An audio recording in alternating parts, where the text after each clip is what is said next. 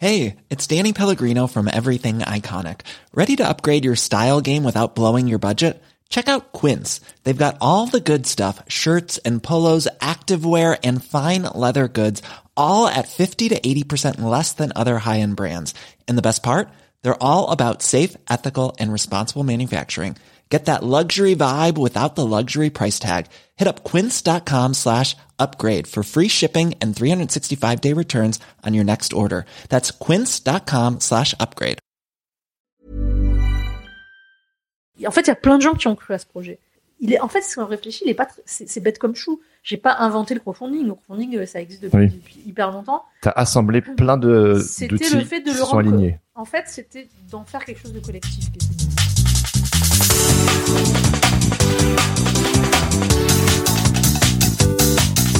Et salut et bienvenue sur Sens Créatif, le podcast qui explore les motivations et les stratégies des artistes de l'image. Je m'appelle Jérémy Kleiss et je suis passionné par la créativité que je considère comme une quête initiatique remplie de découvertes favorisant une meilleure connexion à soi et aux autres.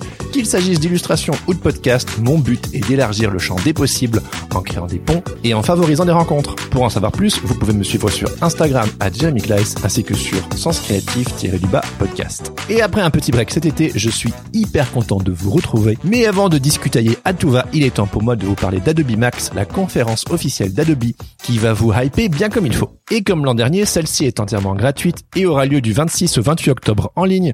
Comme d'hab, Adobe vous a imaginé une conférence sur mesure qui transcende les barrières. Pendant trois jours, accédez à des centaines de sessions animées par des intervenants du monde entier et à des dizaines d'heures de formation et de conférences avec les meilleurs créatifs de l'industrie. Et croyez-moi, du beau monde, il va y en avoir. L'actrice Tilda Swinton, le youtubeur Casey Neistat, le graphiste Aaron Draplin, l'illustrateur Carl Webster, la podcasteuse Pauline Legno et plus de 400 autres vous attendent juste pour vos beaux yeux, en streaming depuis votre canapé ou votre bureau. Sans oublier les ateliers pour découvrir les nouveautés du Creative Cloud, les projets collaboratifs, les portfolio reviews, les offres promotionnelles, j'en passe et des meilleurs. C'est gratuit, alors inscrivez-vous sur www.max.adobe.com ou retrouvez le lien dans les notes de cet épisode et rendez-vous les 26, 27 et 28 octobre en ligne pour le Adobe Max 2021. Et avant de vous présenter mon invité du jour, Lisa Mandel, hein, pour ceux qui ne lisent pas les titres, j'ai envie de remercier tous ceux et celles qui sont venus à l'apéro pique-nique Sens Créatif fin août.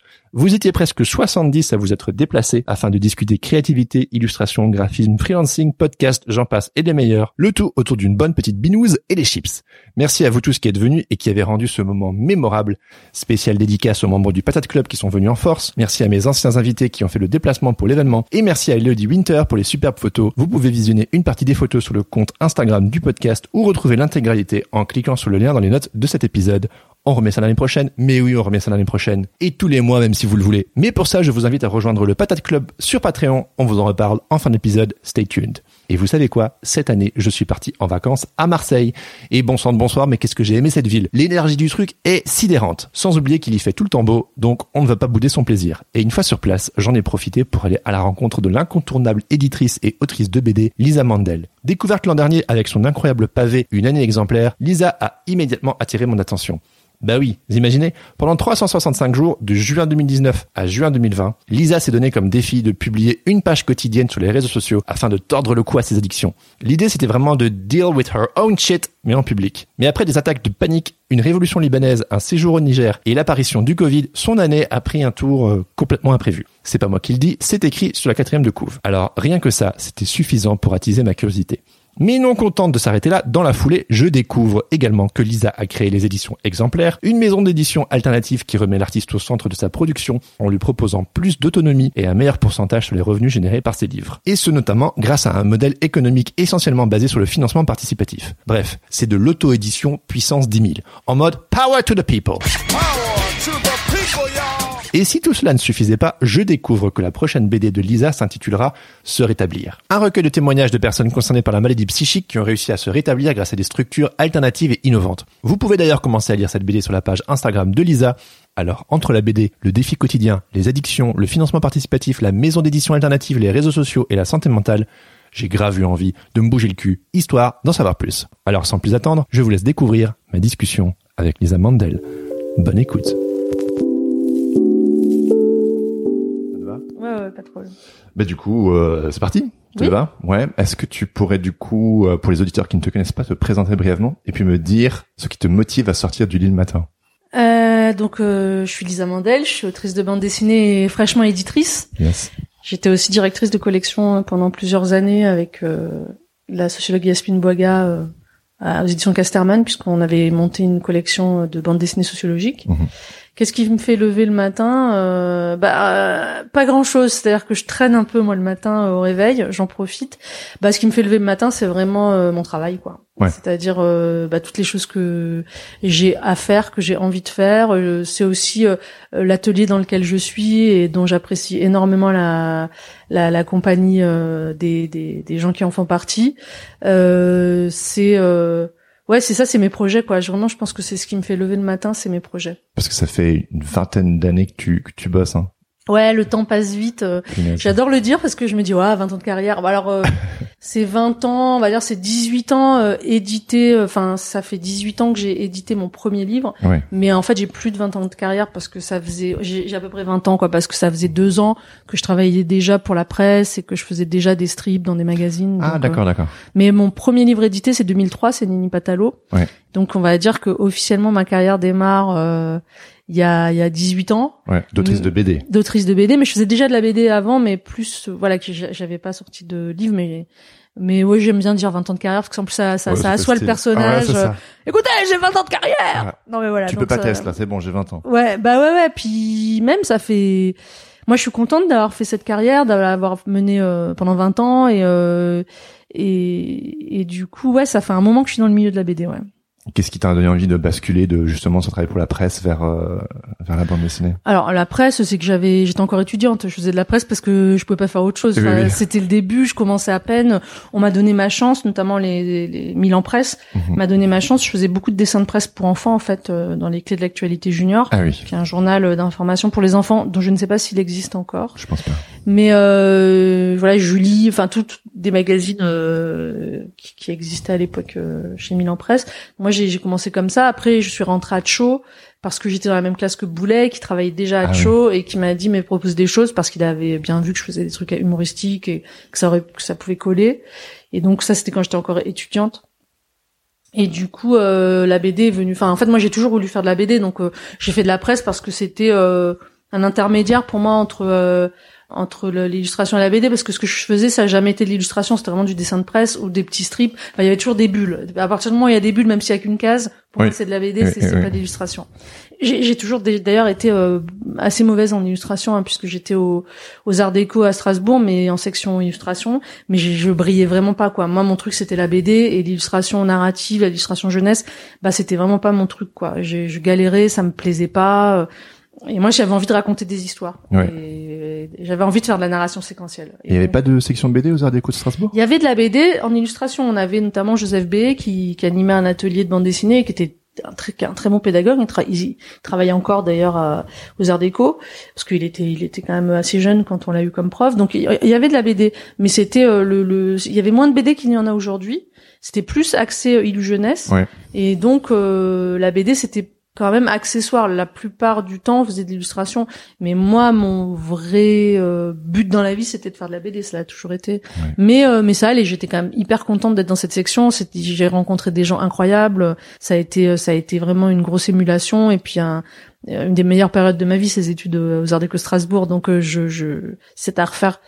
Je le referai peut-être un peu différemment. Je profiterai plus euh, de ce qu'offrait l'école à, à l'époque plutôt que d'aller boire de la bière et Ah oui. d'aller euh, découvrir ma vie amoureuse, on va Ouais. dire. Mhm. Voilà. Mais euh, ouais, ouais, voilà. Oui, et puis si, si j'ai bien compris, euh, cette vocation, si on peut parler ça, à la bande dessinée, c'était très jeune, parce que c'était soit coiffeuse ou dessinatrice de BD. hein. C'est C'était le, coiffeuse c'est le topo officiel, ça. Hein. Oui, parce que c'était drôle. J'ai eu un moment d'interrogation à savoir si je voulais pas être coiffeuse pour chien quand j'avais 4 Ah oui, ans. oui c'est ça, pour chien. Voilà. Ouais, mais j'avais 4 ans. Mais Ouais. en fait, moi, je, je veux faire de la BD depuis euh, toujours. J'ai pas le souvenir d'avoir voulu faire autre chose. Ouais. Et en plus, c'était pas une envie, comme on dit, un, un- une lubie. C'était vraiment euh, mon but dans la vie, quoi. C'est-à-dire euh, depuis que j'ai euh, que je peux tenir un crayon, je veux faire de la BD et toute ma vie, et je m'a dirigée vers ça. C'est-à-dire, euh, j'ai pas, j'ai été tout droit, quoi, euh, vers Ouais. mon but ultime que j'ai regardé en face de moi, euh, tel un soleil couchant euh, à l'horizon. Et que Voilà. tu as atteint. Et Oui, qui, oui, qui a bah, j'y suis bifurqué, arrivée. qui a changé. euh, Ouais, j'y suis arrivée, euh, mais finalement, il y a eu, j'ai eu quand même quelques crises existentielles euh, dans ma vie où je me suis dit, mais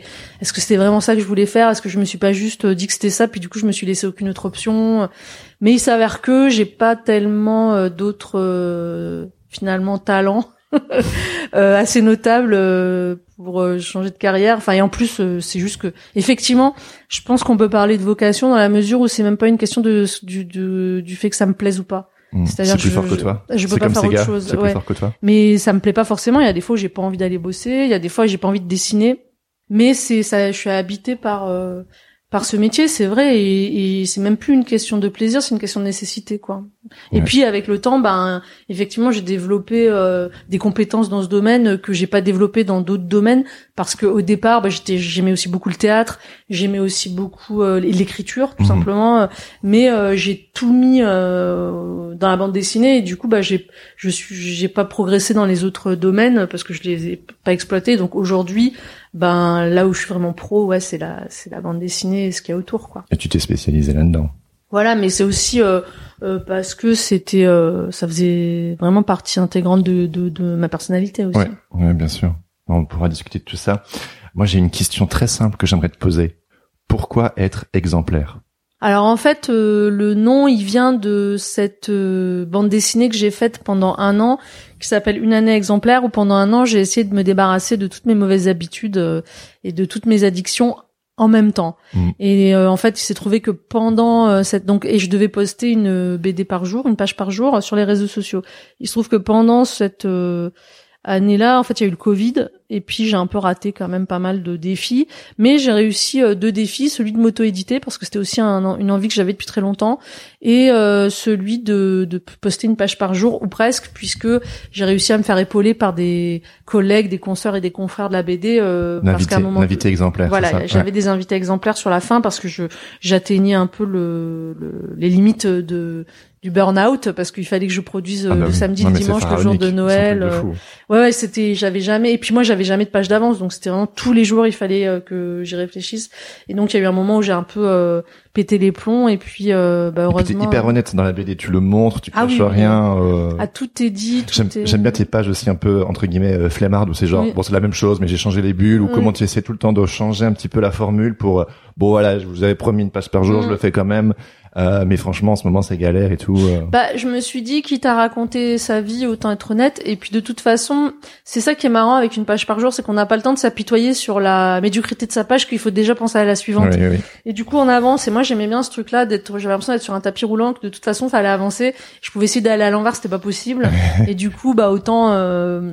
et on n'a pas le temps, c'est ça qui est marrant, on n'a vraiment pas le temps de se retourner et de dire, oh là là, la honte, ou si on fait une page qui marche moins bien, parce que donc elle était tout le temps, euh, ben, dans les réseaux sociaux. Donc, je voyais bien quand une page avait du succès, quand une page n'en avait pas tellement, euh, je voyais bien quand je me plantais. Et puis, euh, mais on n'a pas le temps. Il faut, il faut continuer. C'est un peu la vie en fait. Faire une page par jour, c'est un peu la vie, c'est-à-dire que voilà, la vie passe et puis on peut avoir des regrets. De toute façon, c'est passé. Euh, il faut, faut, être déjà dans le projet suivant. Et, et, je suis hyper contente de ce livre hein, qui est tout à fait loin d'être parfait, mais euh, et, qui est pas aussi exemplaire que j'aurais voulu, mais néanmoins, euh, je suis contente de ce livre parce que je l'ai fait vraiment euh, de A à Z et, et surtout j'ai réussi à m'auto-éditer, ce qui était euh, quelque chose qui était pas évident et, et en plus j'aurais pu très bien le faire chez un gros éditeur comme je fais d'habitude. Mhm. C'était pas un livre que j'ai auto-édité par défaut, loin de là. J'avais vraiment envie du début, depuis le début, de l'auto-éditer. C'était c'était aussi un de mes objectifs. D'où l'idée du crowdfunding en amont. Donc j'ai fait un crowdfunding, un financement participatif chez Ulule euh, pour financer euh, le, le, livre. Donc j'ai eu euh, une certaine somme d'argent, j'ai eu 15 000 euros, ce qui m'a permis en fait de de financer le livre, sachant qu'au bout de six mois, bah, j'avais plus d'argent et donc j'ai dû faire une prévente et j'ai réussi, bon, à la fin de la, à la fin de mon défi, d'avoir avoir à peu près 1000 personnes qui avaient acheté le livre. Ça m'a permis de l'imprimer et de le distribuer. Et en fait, il a eu quand même un très bon, il a reçu un très bon accueil puisqu'il a été sélectionné au Festival d'Angoulême. En plus, je voulais même pas, je voulais même pas l'envoyer au... jury. Je me disais ouais, j'ai aucune chance, un truc auto-édité, blablabla. Finalement, je l'ai fait. Donc j'ai c'est T'es les potes qui t'ont dit, vas-y, euh, fais-le. Ouais, j'ai des amis qui m'ont dit, mais vas-y, fais-le, euh, lance-toi. Puis moi, je me dis, mais non, mais de toute façon, euh, ça sera jamais sélectionné, ça sert à rien parce que c'est quand même euh, bah, un certain, euh, un certain, un certain investissement de, de participer à Angoulême parce qu'il faut envoyer beaucoup de livres. Enfin, c'était beaucoup d'investissement euh, personnel et puis je regrette pas de l'avoir fait. Après, ouais, et après j'ai eu beaucoup de presse. Et euh... bah, c'est aussi le comment dire le, le, ce concept le, coup le tour de force que t'as fait de sortir une BD par jour et de d'y être tenu. Oui oui voilà bah après j'avais eu de la presse et comme j'ai 20 ans de carrière euh, j'avais un réseau aussi de journalistes. En fait j'ai fait ça à un moment où je pouvais aussi me le permettre parce que j'avais un réseau de lecteurs assez solide et un réseau de, de, de, presse assez solide que je savais qui m'accompagnerait. Alors peut-être pas tous, mais je savais qu'il y avait quelques journalistes ben avec qui euh, j'entretiens de bons rapports, qui suivent mon travail, je sais qu'ils l'apprécient.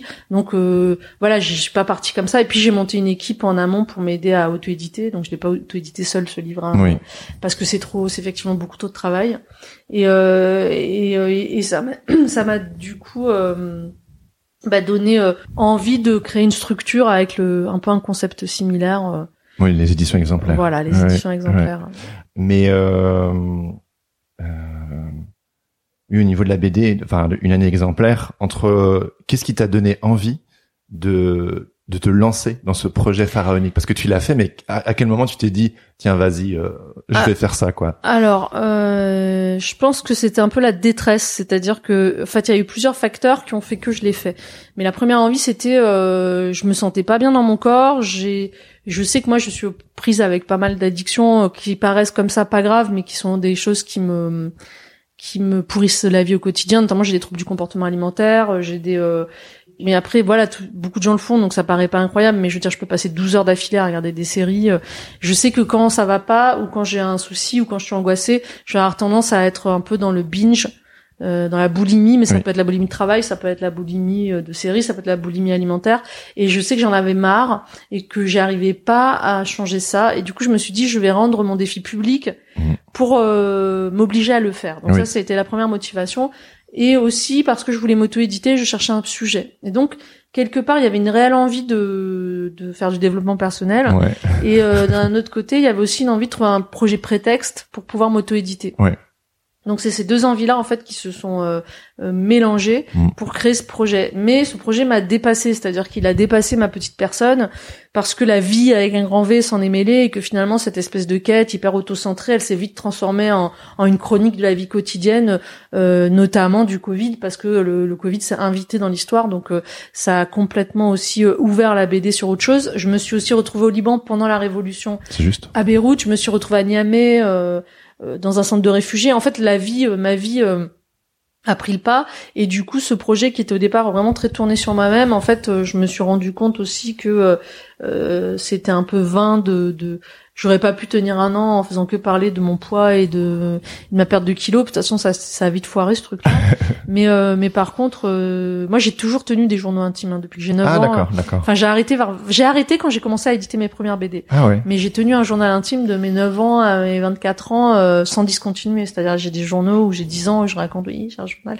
Donc en fait, je me suis rendu compte que tenir un journal, c'était quelque chose qui était en moi aussi. Hmm. Et donc bon, là, quand il y a eu dans les années 2000 l'avènement des blogs BD, bah évidemment, j'ai tenu un blog BD. Oui mais plus parce que je partais en voyage euh, en Argentine et que je voulais une trace et que j'avais tendance à, à pas dessiner en voyage et du coup à, à avoir aucun souvenir et à, surtout à pas tenir mes parents informés, ma famille informée de de ce que je faisais. Donc je me suis dit ah, je vais tenir un blog comme ça ils, ils peuvent être tenus au courant. Donc c'est un blog qui a duré pas tellement longtemps, qui a duré deux trois ans.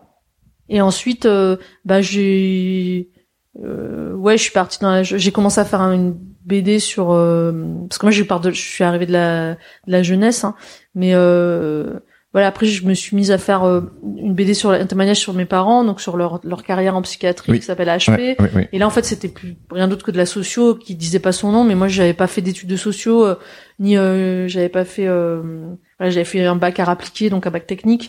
Donc j'avais même pas eu j'avais j'avais pas eu j'avais pas eu de sociaux quoi. Je, je, savais pas ce que c'était.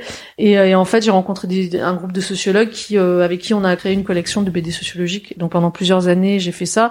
Et donc je me suis orientée de plus en plus vers la BD documentaire mhm. puisque je suis partie avec Yasmine Boiga donc la co-créatrice de la de la collection. On est parti dans la jungle de Calais pendant six mois. On a, on a suivi les six derniers mois de la jungle de Calais. Donc ça fait aussi un gros une grosse BD documentaire. J'ai suivi aussi les élections avec une sociologue Julie Pagis. Des présidentielles, présidentielles, qui a l'air beaucoup moins sérieux que ça ne l'est. En fait, on a suivi toutes les élections dans une classe, dans deux classes en Seine-Saint-Denis.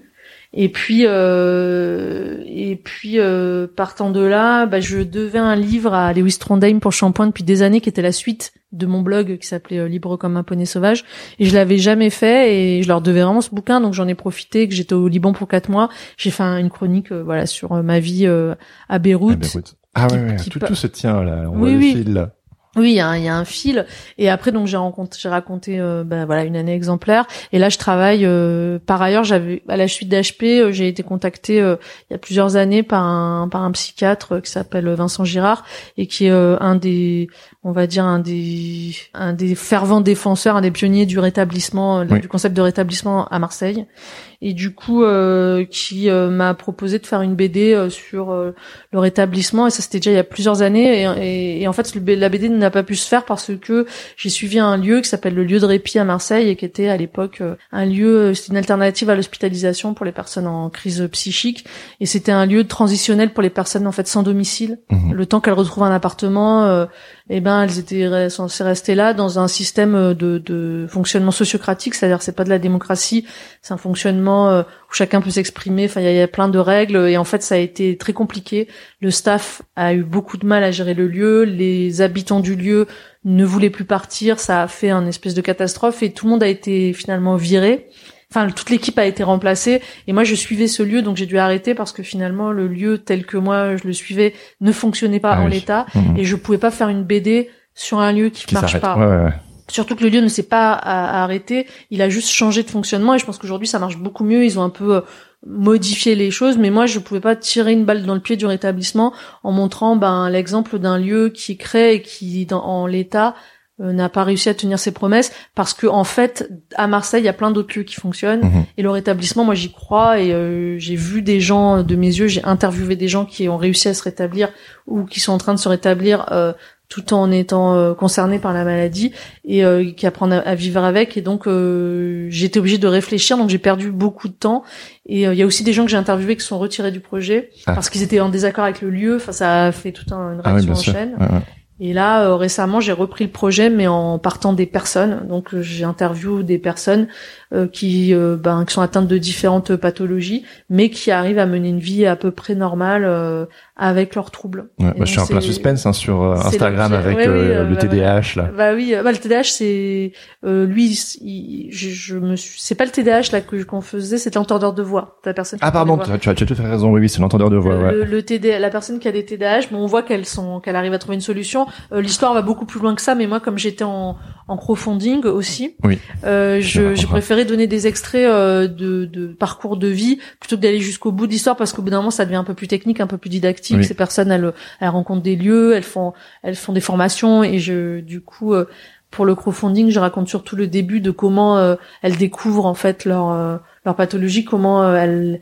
elles l'acceptent et, et, toutes les épreuves qu'elles doivent traverser pour aller mieux en fait. donc, c'est un peu l'idée, c'est c'est euh, raconter l'itinéraire de gens qui s'en sortent, parce qu'on a beaucoup d'itinéraires de gens qui s'en sortent pas.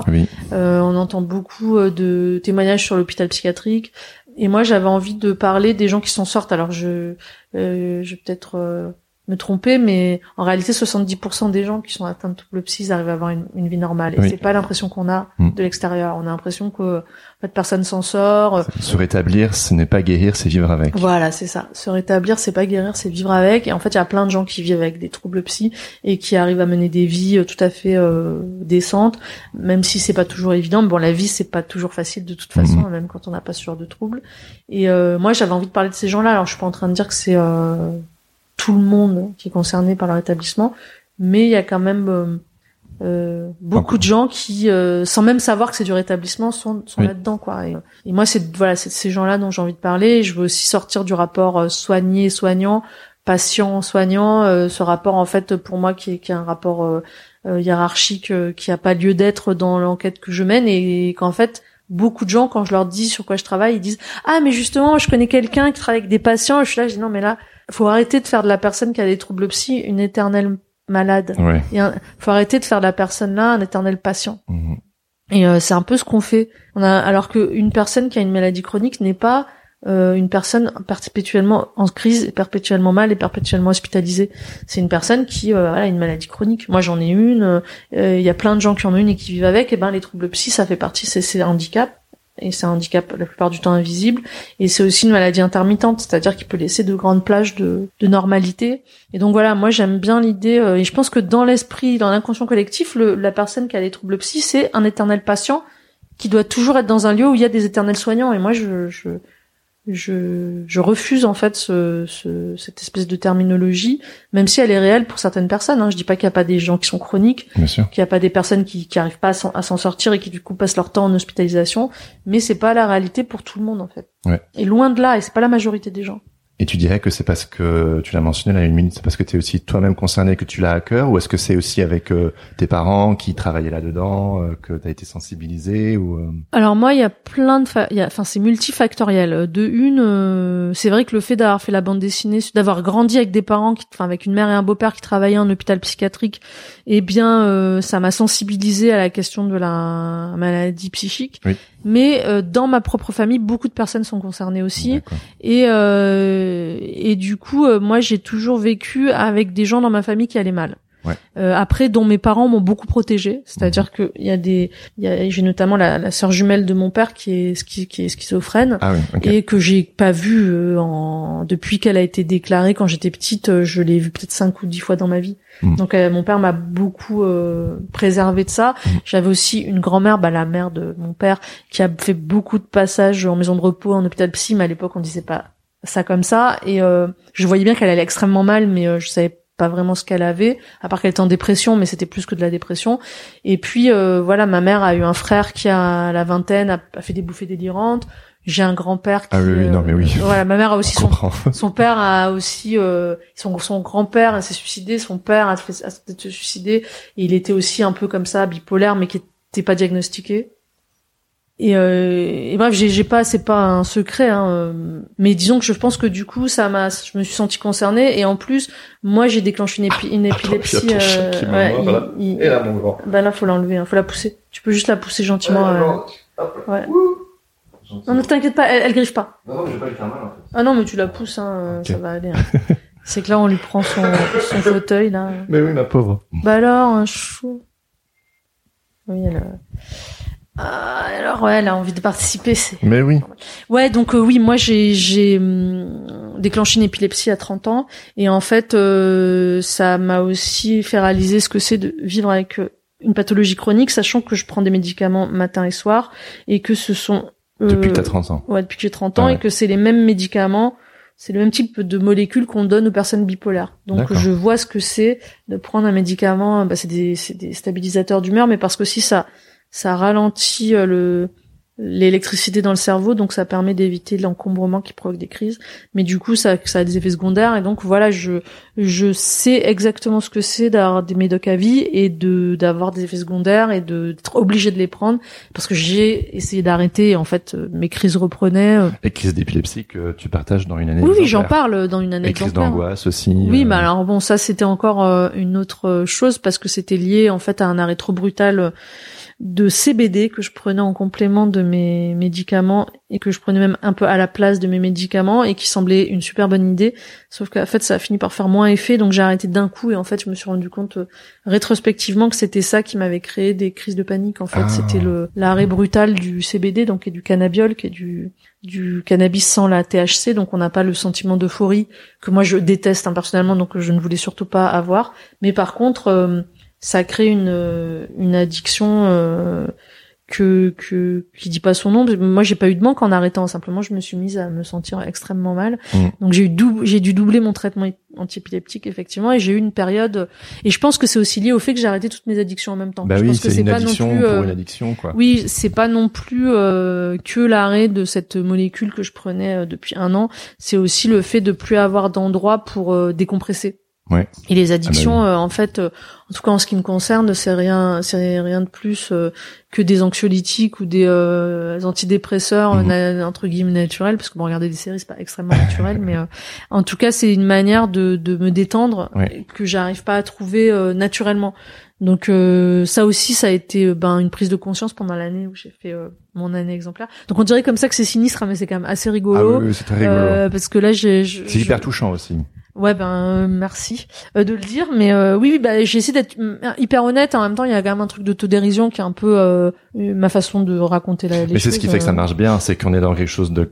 Ben, je pense qu'il y a beaucoup de personnes qui peuvent se retrouver aussi dans ben ce que tu partages, le fait que c'est pas facile, mais tu, am- tu amènes une, une autodérision et un sérieux en même temps qui font que bah, que la sauce prend quoi, tout simplement. Bah, c'est un peu la vie, c'est un peu. Oui, la- c'est ça, voilà, la c'est- blague. Mais c'est vrai que que c'est sûr, que j'avais pas envie d'être euh, misérabiliste, mais euh, mais ce chat t'attaque. Il y a un chat derrière. Eh, tu tu t'occupes trop de Lisa Mandel, je veux qu'elle soit avec moi. Oui, c'est ça, ça fait un peu genre. Tu me la partages la- juste une petite heure, mon grand. Ou ma grande. la je sais pas. jalouse. Ouais, c'est ça. c'est c'est d'une madame. Est là, est là, est là, est là. Elle fait. T'inquiète pas, tu peux la caresser. Genre, voilà, mais elle, elle, elle, mais elle fait, elle, est, elle mordit. Hein, Elle fait sa tigresse. Ouais, elle est pas du tout, euh, elle est pas du tout dangereuse celle-ci. L'autre, je m'en méfierais plus. Bon bref, on va pas. euh, Oui, de oui, toute façon, on va faire, on va, on va pas forcément parler des chats. Mais euh, ou- ouais, voilà. Donc euh, la BD là, c'était, c'était vraiment euh, quelque part, ça a été assez thérapeutique. Mais comme l'est toujours la bande dessinée, moi, je pense que j'ai, euh, j'ai, j'ai la chance d'avoir euh, un moyen d'expression qui fait que ça a pu aussi euh, m'aider à canaliser À sortir, euh, ouais. et à catalyser beaucoup de, de frayeur et d'angoisse euh, par la BD. Je pense que si j'avais pas fait de BD, j'aurais pu moi aussi être du côté des personnes qui ont des troubles psy, Ouais, hein, vraiment. Et je dis pas ça pour faire genre, j'en suis persuadée, euh, parce que c'est une manière aussi de sublimer. euh, Oui, oui. Bah, c'est cathartique. Ou catharsique, je sais pas comment on peut dire. Voilà. Et puis euh, c'est une manière de sublimer les- la vie. Et puis euh, C'est quelque chose qui est très euh, cher au, à mon cœur et puis dans les valeurs un peu du podcast, c'est de créer pour transcender. C'est de, Bah oui. bah, on a tous des histoires, on a tous nos, nos bagages, nos, nos, nos trucs bien, nos trucs moins bien, Mm. et que la créativité, ça permet en fait de les sortir du système et aussi de les partager à d'autres et de créer une connexion les uns avec les autres. Et euh, Bah oui. Et puis euh, moi je pense que j'étais un enfant qui avait pas mal d'angoisse et énormément d'imagination. Je pense que si j'avais pas pu la sortir, euh, elle m'aurait quelque part un peu dévorée. Je pense et c'est ce qui est un peu arrivé euh, à plusieurs personnes de ma famille. En plus, je pense que je fais partie des gens qui pensent que c'est aussi euh, la maladie psychique, c'est pas que euh, l'éducation et l'environnement, c'est Mhm. aussi neurologique. Mhm. Et en plus, euh, je pense, il y a pas mal de personnes atteintes de troubles épileptiques. Souvent, dans, la- dans les familles d'épileptiques, il y a aussi des personnes qui ont des troubles psy et il y a aussi des personnes migraineuses. Donc, je pense qu'à un moment donné, on a une fragilité du cerveau qui peut se manifester euh, différemment selon les gens, mais il y a, clairement une corrélation entre euh, le- le- entre les neurones et la et la ce qu'on appelle la folie. Et moi, je suis persuadée qu'il y a des deux quoi. Il n'y a pas que euh, évidemment une, une éducation peut rendre fou, mhm. mais néanmoins, bah, dans la même fratrie, tout le monde ne va pas devenir fou. euh, Donc, euh, donc je, je pense que moi, j'ai fait partie des gens qui ont eu, bon bah moi j'ai été épileptique quoi, et puis euh, migraineuse, et j'aurais pu être euh, étiquetée schizophrène, j'aurais pu être bipolaire. Enfin, je pense que je me sens très proche euh, quand je discute avec des gens qui sont euh, atteints de bipolarité par par exemple, je me sens extrêmement proche d'eux. Pourtant, on n'a pas la même chose, Mhm. mais euh, moi aussi, je sais ce que c'est euh, de devoir euh, pas manquer de sommeil, euh, attention à l'hygiène de vie. je sais ce que c'est qu'avoir une crise et mettre un mois à s'en remettre parce que ben moi je sais que une personne bipolaire quand elle est up, c'est-à-dire quand elle est en, en phase maniaque et qu'elle redescend, elle fait des énormes dépressions. Moi, je sais que après mes crises d'épilepsie, je suis aussi dans un moment de dépression. Mhm. Après, c'est moins euh, handicapant au quotidien d'être épileptique, enfin parce que je suis stabilisée. Oui. Mais euh, et puis c'est même si c'est aussi un peu stigmatisé, ça l'est quand même euh, 50 milliards de fois moins que d'être bipolaire. Après, moi, je je sais pas comment dire. Je, je, je... il y a sur plein de points, je, je me sens proche des personnes euh, euh, qui ont des troubles psy parce que c'est ça fait ça fait partie du pour moi ça fait partie de la même c'est des ce qu'on appelle les neurodivergences quoi. Et euh, et pour le coup je me sens du coup euh, concernée et parce que dans ma famille il y a des personnes concernées et parce que mes parents y travaillaient et parce que moi-même j'ai je souffre d'une maladie chronique qui atteint le cerveau et qui euh, m'empêche de faire plein de choses mais aussi m'a obligé à me fortifier sur d'autres. Et donc euh, donc voilà je, je me sentais euh, à même Et je, je sentais que j'avais assez de bienveillance en moi pour mener ce projet aussi, parce que s'il y a bien une chose que j'avais pas envie de faire, c'était du sensationnalisme. Oui. Et même si les histoires sont sensationnelles, enfin les parcours sont incroyables, parce que la, la folie, ça a quand même quelque chose qui est toujours un peu impressionnant. euh, euh, raccord à la magie. Mm. C'est-à-dire qu'on a beau savoir que c'est pas de la magie, il y a quelque chose de tellement surréaliste dans la folie. Et d'ailleurs, dans plein de pays, c'est considéré comme euh, comme euh, sacré, hein, c'est Mhm. considéré comme de la magie. Euh, que en fait, il y a un côté fascinant en fait euh, là-dedans. Mais moi, je voulais Tu as surtout démystifié un peu le truc. Ouais, ou en tout cas euh, se rappeler que derrière une maladie, il y a des personnes et que les personnes ne sont pas leur maladie. Et ça, Ouais. les personnes Mhm. euh, qui ont des troubles psy, c'est plusieurs fois euh, me l'ont dit. C'est-à-dire, on a l'impression, c'est comme les gens qui ont le cancer, euh, qui disent, euh, j'ai l'impression qu'on voit que mon cancer, euh, que j'existe plus, je suis juste le, Oui. le- la ma- Mais c'est Et c'est aussi faire la différence entre euh, les personnes et leur maladie, parce qu'il y a aussi tout un discours psy qui, pendant des années et des années et des années, a dit que les personnes, par exemple, schizophrènes n'avaient pas de personnalité. Enfin, qu'elles avaient une personnalité de schizophrène, puis c'était ça leur personnalité, Ouais. qu'elles étaient finalement creuses et qu'elles s'adapter euh, à leur environnement, mais qu'elles, elles avaient pas vraiment dit de, de moi. Et moi, j'ai rencontré des gens quand on est des voix et euh, enfin qui étaient outrés, qui, qui avaient été vraiment hyper choqués par ce discours-là, en disant mais moi, je suis une personne avec des goûts, avec des choses que j'aime, des choses que j'aime pas, et qu'on vient de me dire qu'en fait j'ai pas de personnalité, que je suis juste schizophrène. C'était hyper Ah, c'est violent. violent, de ouf. Alors qu'en fait, en plus, euh, moi, la personne dont je parle, elle a commencé à entendre des voix à la fin de la vingtaine, elle aussi. Donc, euh, en fait, euh, ce que je veux dire, c'est qu'on peut vraiment poser la question de est-ce que c'est le fait d'entendre des voix qui rend fou, ou est-ce que c'est le fait d'être fou qui fait qu'on Ah entend oui. des voix Et non, mais c'est une vraie question. Oui, oui, oui. Parce que du coup, bah, toutes les théories qui voudraient que la personne qui entend des voix, donc euh, schizophrène, en fait, elle a une personnalité schizophrène, tout ça partirait complètement à, à, à l'eau, quoi. Tout ça tomberait à l'eau parce que on se dirait, mais oui, effectivement, moi, si demain ou si toi demain t'entends des voix, euh, ça va te rendre fou. Ah, c'est sûr. Donc euh, euh, la poule et l'œuf quoi. Et, euh, et je trouve que c'est intéressant parce qu'en plus le, la biologie et le, enfin le, le- les neurosciences euh, réalisent de plus en plus qu'il y a des il y a des il y a, il y a des problèmes euh, d'entente de voix qui peuvent être neurologiques, euh, Mhm, c'est-à-dire euh, quand les, les, les, les neurones se raccordent mal entre eux, quand par exemple la personne au lieu de c'est censé être sa pensée, elle l'entend comme si c'était de l'audition, c'est Oui. aussi euh, un, ça peut être aussi un problème neurologique. Oui. Donc euh, Moi, j'entends pas des voix, mais je sais que par le passé, j'ai pu avoir un- une tendance un peu obsessionnelle avec des pensées, des pensées intrusives. Mhm. Et tu te dis, mais pourquoi est-ce que je pense ça? Ouais. C'est genre, euh, j'en veux pas. Et, et tu le combats. Et en fait, au plus tu le combats, au plus ça s'accentue. Et ben, j'ai eu des moments comme ça où j'étais vraiment en boucle. Ça va beaucoup mieux maintenant, mais euh, c'est pour ça que le sujet euh, de la santé mentale me- m'interpelle parce que je sais ce que c'est que. Enfin voilà, je, peux avoir une, tente- une, une tendance obsessionnelle et c'est, ben, ça rend, ça rend malheureux. Alors moi, c'est pas au niveau de ce que. Ouais. Ouais, voilà. Mais ce qui est marrant, c'est que moi-même, euh, euh, je pensais pas l'être, mais je, je peux être aussi très obsessionnelle, mais sur des, mais du coup, c'est vachement dans le travail. Mm. C'est-à-dire que j'arrive à, c'est comme ça que je pense qu'il y a des choses que j'ai, projets que j'ai montés parce que je suis, parce que je peux être obsessionnelle. C'est-à-dire, je me couche le soir, j'y pense. Je me réveille dans la nuit, j'y pense. Je me réveille le matin, j'y pense. Et c'est, euh, et c'est une espèce de boucle où euh, je, où- quand j'ai monté euh, une, les éditions exemplaires, ça s'est vraiment passé comme ça. C'est-à-dire que c'est devenu une obsession. Ouais, vas-y, raconte-nous.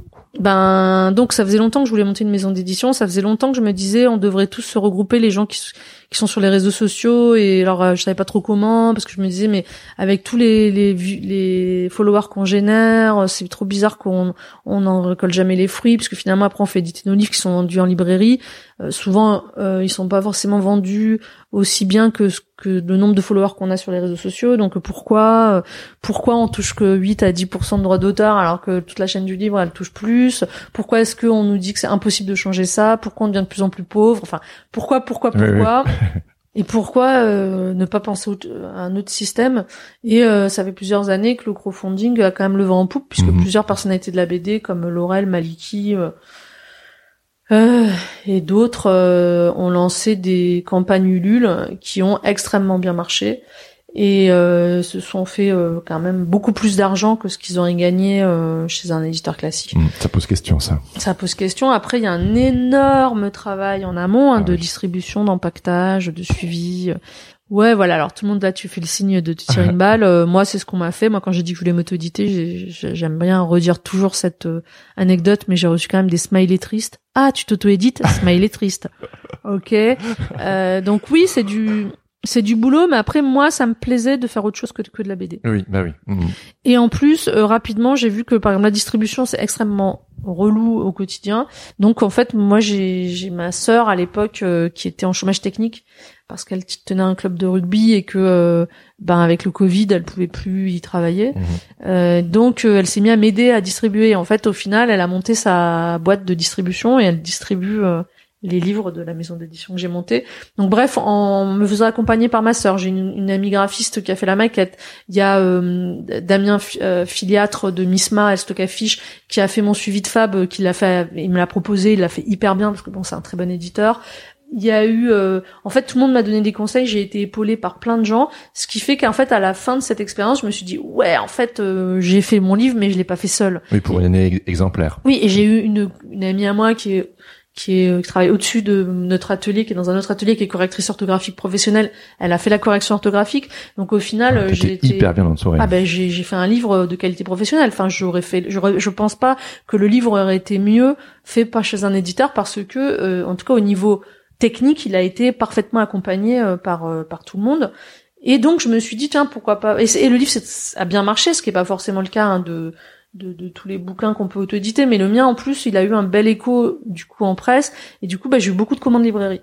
Mhm. Et j'ai fini par l'écouler, là je, je dois être à 6500 exemplaires, ce qui pour un livre euh, normal c'est déjà pas mal euh, dans le contexte actuel, Mais et pour un livre auto-édité. auto-édité c'est carrément un bon, un bon chiffre. Hey, j'interromps quelques secondes cet épisode car si vous êtes encore là, ça veut probablement dire que cet épisode vous plaît. Et si c'est le cas, pourquoi ne pas venir en discuter sur le Discord Sens Créatif qui est gratuit et ouvert à tous? Vous pouvez aussi soutenir financièrement le podcast en vous abonnant sur Patreon. Ça m'aiderait énormément. Et ainsi, vous deviendrez membre du Patate Club, histoire d'accéder à des tonnes de bonus. Pour en savoir plus, cliquez sur le lien présent dans la description de l'épisode ou attendez la fin. Un ou une membre du Patate Club vous expliquera tout. Allez, retour à l'épisode. Mais c'est parce que tu t'es mis en marche aussi. Moi, j'aime bien voir ça un petit peu comme c'est dans le, le Seigneur des Anneaux où tu, tu pars en quête Ouais. et puis au fur et à mesure, parce que t'as, comme t'as dit, t'as li- dit, t'as dit sur les réseaux sociaux, vas-y, je lance un crowdfunding. Ouais. Et puis au fur et à mesure, donc t'as eu des petits gens qui disaient, ouh, euh, c'est triste. Mais en fait, au fur et à mesure, t'as des alliés qui se sont rajoutés et qui ont fait la communauté Ouais. des Amandelles, quoi. Enfin, la communauté de l'anneau. Voilà, de- bah déjà j'ai eu mes petits lecteurs, c'est-à-dire que moi je j'ai pas je suis pas quelqu'un qui a une énorme communauté de lecteurs. Euh, non, vraiment, je, je, je- je- enfin, j'en ai, mais euh, on va dire d'acheteurs. Je suis Ah pas oui. quelqu'un qui a une. Enfin, je veux dire, je ouais. vends pas euh, 50 000 BD. Moi, je vends correctement, euh, mais je vends. Je suis dans les personnes qui vendent plutôt dans les 5 6 000, Mhm. dans les 3 000, 5 000. J'ai peut-être une ou deux BD qui sont passées au-dessus, mais c'est quand même assez rare.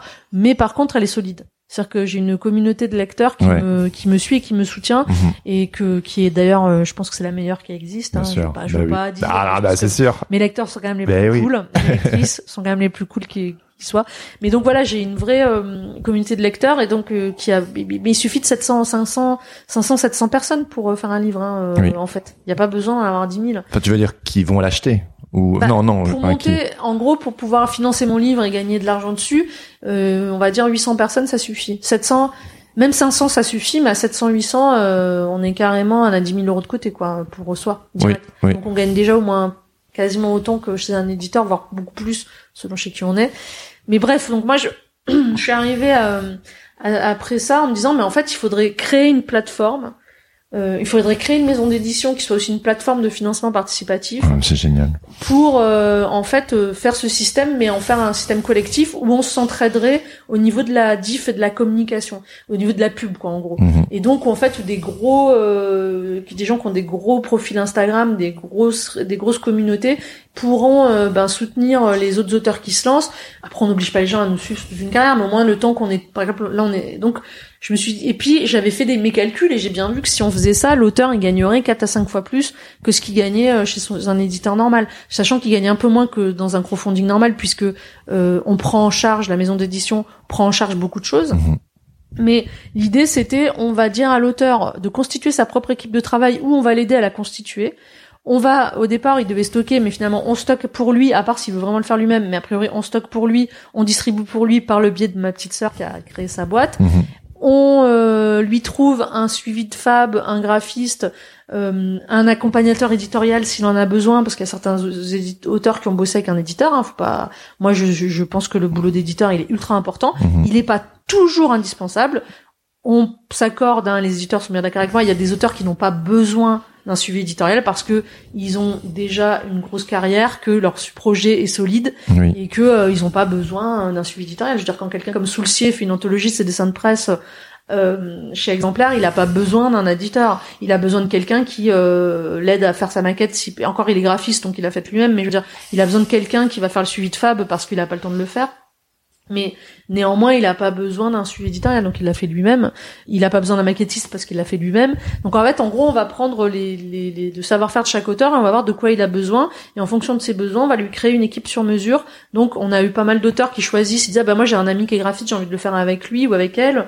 Euh, Quelqu'un va dire bah moi j'ai besoin d'un accompagnement éditorial, bah je connais telle personne qui par ailleurs est freelance mais travaille aussi chez tel éditeur. Mmh. Donc on a des éditrices d'autres maisons d'édition qui travaillent avec nous sur des projets précis. Donc l'idée c'est vraiment et par exemple ben pour parler de l'artichaut puisqu'on en parlait avant Euh, et ben Anouk Ricard par exemple son livre va être suivi par Yacine mm qui travaille à l'artichaut et qui connaît Anouk parce qu'il a déjà travaillé avec elle. Donc il va la suivre sur son projet chez Exemplaire. Ça va être son éditeur chez Exemplaire ah, et son directeur artistique. Mhm. donc euh, il fait le suivi de Fab il va faire la maquette. Donc en fait c'est et donc chaque auteur comme ça se fait accompagner par sa petite équipe. Et euh, si elle a pas de d'équipe et ben voilà on lui, en, on lui en constitue parce mhm. qu'on a quand même voilà et l'avantage d'avoir un gros réseau. Et puis voilà par exemple c'est pour l'instant Damien. Alors Damien aujourd'hui il est adorable et il fait tout, il fait quasiment tous nos suivis de Fab.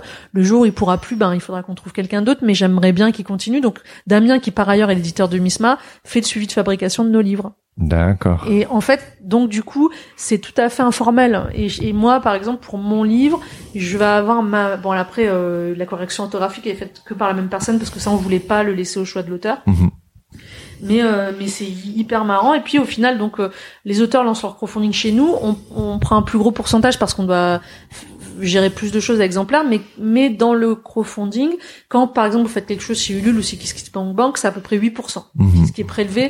Nous on, on prend plus parce qu'on est obligé on a des frais. On prend 15% euh, juste la maison d'édition pas les, les gens qui vont travailler sur le livre. Hein. Mais on ne prend rien sur les goodies. Donc c'est les choses en plus que l'auteur va vendre. Par exemple, c'est livres dédicacés qui va vendre plus cher, euh, des tote bags et tout, ça on prend rien. Donc en fait, ça s'équilibre. Au final, je pense qu'on est à peu près dans les mêmes prix que Ulule, sauf que derrière, nous, on fait euh, le vrai travail d'une maison d'édition. On a un comité de lecture.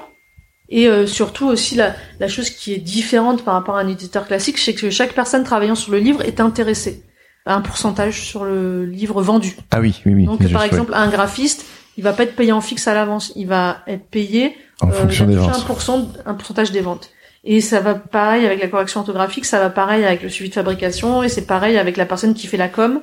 À exemplaire, elle touche un pourcentage sur tous les livres. Et quel est l'avantage de faire un pourcentage L'avantage de faire ça, c'est qu'on n'avance pas de trésorerie puisque c'est que par crowdfunding, donc exemplaire ne ah n'avance rien.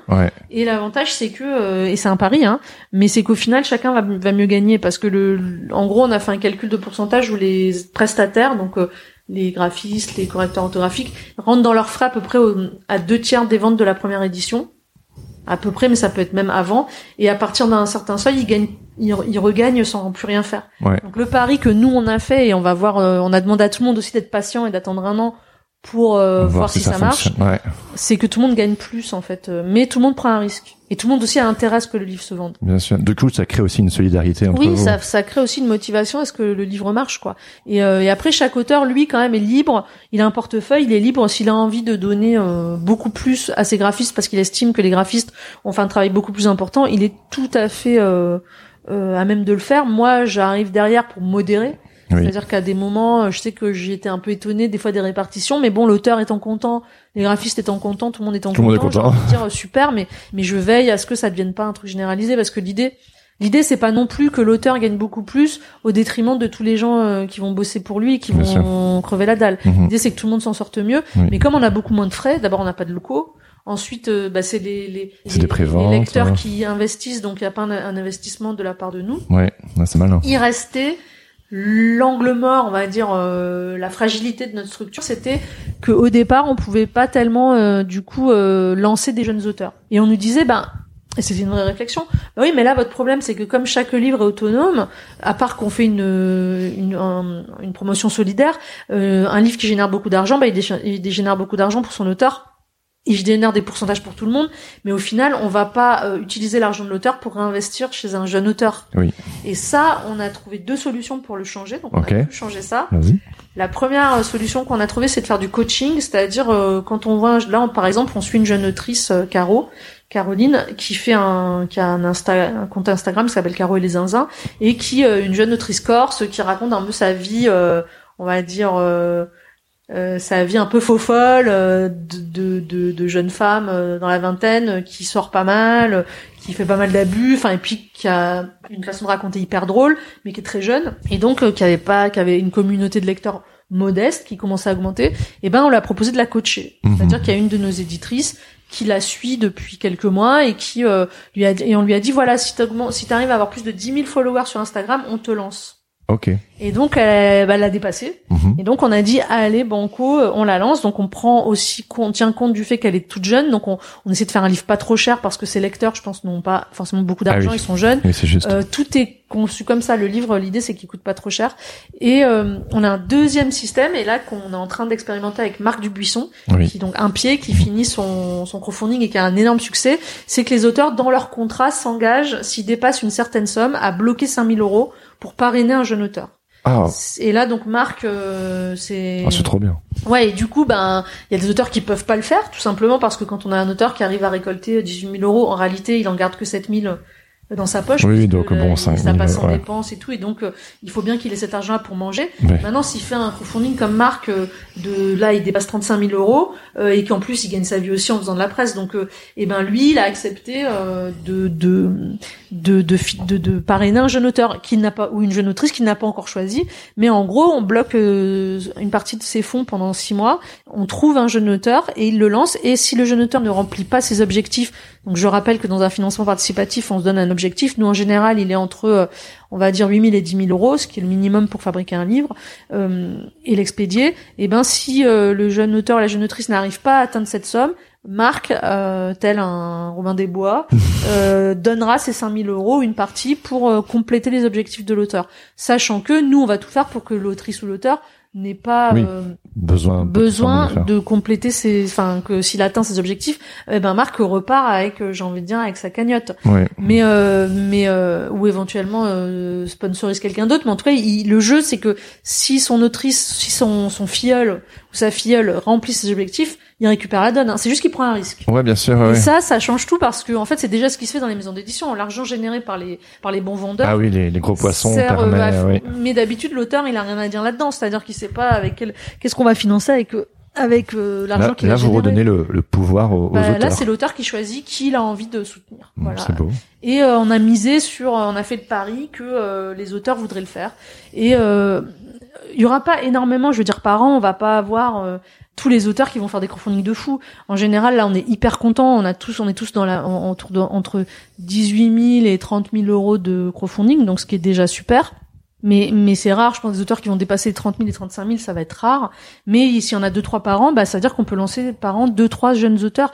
Et du coup, moi, j'ai envie de dire, euh, on remplit aussi un contrat qui est de, de, de que ça profite aussi aux plus aux jeunes et aux gens qui démarrent. Qu'on se retrouve pas dans une structure qui ne profite qu'aux gens qui ont déjà euh, une notoriété ou en tout cas une assise. Et ça, c'était un peu la, je trouve, la fragilité de notre projet. Et je trouve que là, avec cette façon de faire, on, on, on a une, on, on, a trouvé une solution euh, qui est qui est. C'est un cercle vertueux. C'est un, bah, un, pari, c'est un risque, mais c'est un cercle vertueux. Après, on, on risque L'auteur, le, le, ce qui risque, l'auteur cède ses droits très peu de temps chez exemplaire. Il est 7 2 ans. Okay. Si il réimprime, il est 7 4 ans. Ça va de 2 à 4 ans.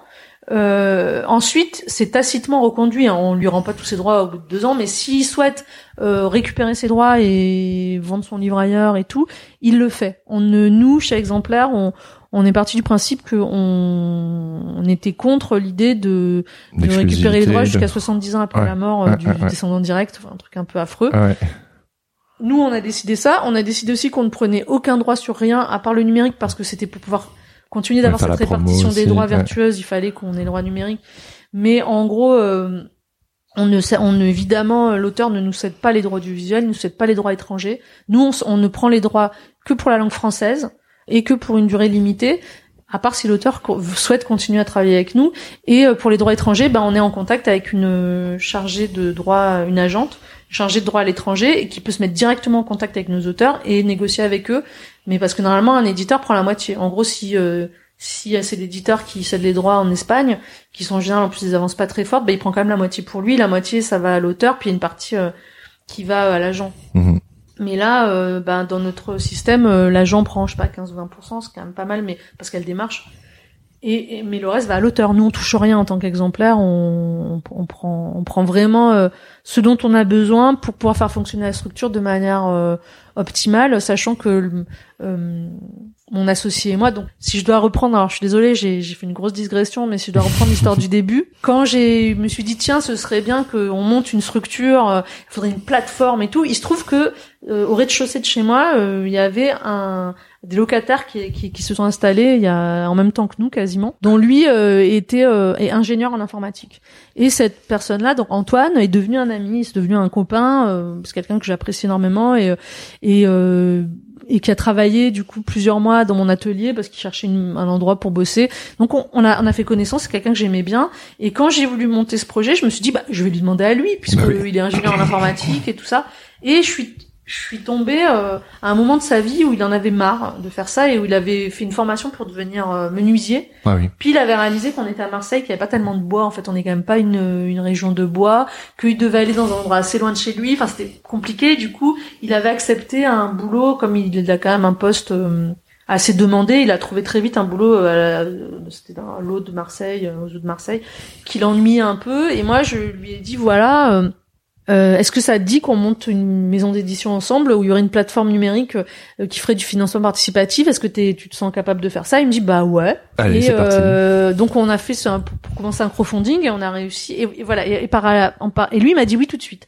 Alors qu'on avait tout calculé, on avait bien vu qu'on gagnerait pas des milliers des cents, surtout pas au début, Mhm. parce qu'on voulait prendre très peu pour pas euh, justement euh, le faire au détriment des auteurs.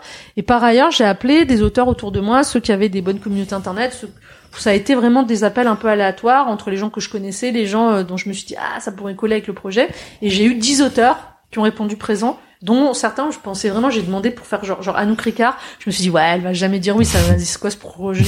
Et en fait j'appelle Anouk et là elle me dit ah mais si mais moi j'ai un projet dont j'ai envie de- que j'ai envie de faire depuis longtemps puis je m'étais même dit poser-action de l'auto-éditer et en fait je me suis rendu compte qu'autant il y a 15 ans j'en avais parlé de ce projet j'avais déjà Ah, un ça peu fait déjà 15 ans que c'est dans fait, les, dans les j'avais tuyaux. une idée comme ça. Ouais. de- Et les gens me Ah, je me riaient nez. Je me, ouais. rappelle de Boulet qui m'avait dit, mais enfin Lisa, moi, euh, c'est pas mon job de d'auto-éditer un livre. Parce que je- c'était à partir du moment où il y a eu les blogs BD, je disais, mais vous trouvez pas qu'on vendrait beaucoup mieux à vendre directement euh, avec notre site et tout Oui, ça? Et oui. puis, c'était pas du tout le moment. Les auteurs euh, avaient pas du tout envie de se lancer dans des trucs qu'ils trouvaient compliqués. Et là, Ça paraît compliqué, mais Ouais, mais en fait là, comme on est en, tr- en fait au fur et à mesure des mois, on a trouvé des solutions pour délester l'auteur d'un maximum de charges. Il a quand même plus de boulot hein, que s'il le faisait tout seul, hein, mais que s'il le faisait chez un éditeur. Mais en gros, donc cet, cet auteur, ce, ce, ce- ces dix auteurs ont suivi. Mhm. Euh, et là, d'autres, euh, dont euh, bon, je pense pas que ce soit un secret, mais Boulet, par exemple, euh, a annoncé qu'il voulait faire un bouquin avec nous. Ouh. Donc on a, euh, moi j'ai réussi. Alors j'ai beaucoup travaillé au, au corps Théo parce qu'il était un petit peu frileux. ah, Théo Grosjean, Ouais, parce Ouais. qu'il il avait énormément de travail et que. Mais je lui ai dit non, non, mais tu viens. on s'occupe de toi, c'est bon. oui, puis j'ai dit, c'est pas parce que tu te mets dans le crowdfunding des 100 000 de l'argent qu'on a va récolter pour monter la boîte euh, que tu vas le faire ton livre tout de suite. Hein, tu auras pas besoin de le faire avant deux ans. Et donc il a fait bon, d'accord. J'étais trop contente parce que d'abord j'adore son Oui, oui, travail. son boulot, ensuite il a, il était le profil formidable. parfait euh, Ouais. pour euh, participer à ce projet. Et donc 10 auteurs se sont alliés à moi et tous ensemble on a fait une demande de crowdfunding et on a eu 100 000 euros. Ouais. Et donc avec ces 100 000 euros, on a pu créer le, la plateforme de financement participatif maison d'édition euh, pour un prix beaucoup plus bas puisque c'est. C'est pas Ulule en fait. Ah non, non, bah non, Ah on oui. a fait Ulule pour avoir les 100 000 euros. Et puis derrière, maintenant, c'est complètement indépendant. Voilà, derrière on a créé une et en plus Ulule ont été quand même super fair play parce que bah, quelque part on crée une maison d'édition mais c'était clair que ça allait être un petit peu une plateforme aussi de financement participatif Oui, oui. et ils ont été adorables, ils nous ont vraiment bien épaulés sur ce coup-là, ils nous ont même proposé un partenariat après. Mais on leur a dit voilà, nous pour l'instant on préfère s'auto euh, on préfère euh, être complètement autonome. Ouais. et donc on a monté cette plateforme de financement participatif avec tous nos auteurs qui se sont engagés à faire un livre dans la structure. Parce que c'était un peu con... moi je me suis dit on peut je peux pas monter une boîte comme ça si j'ai pas déjà une équipe d'auteurs qui bosse ça Ouais. va être foireux.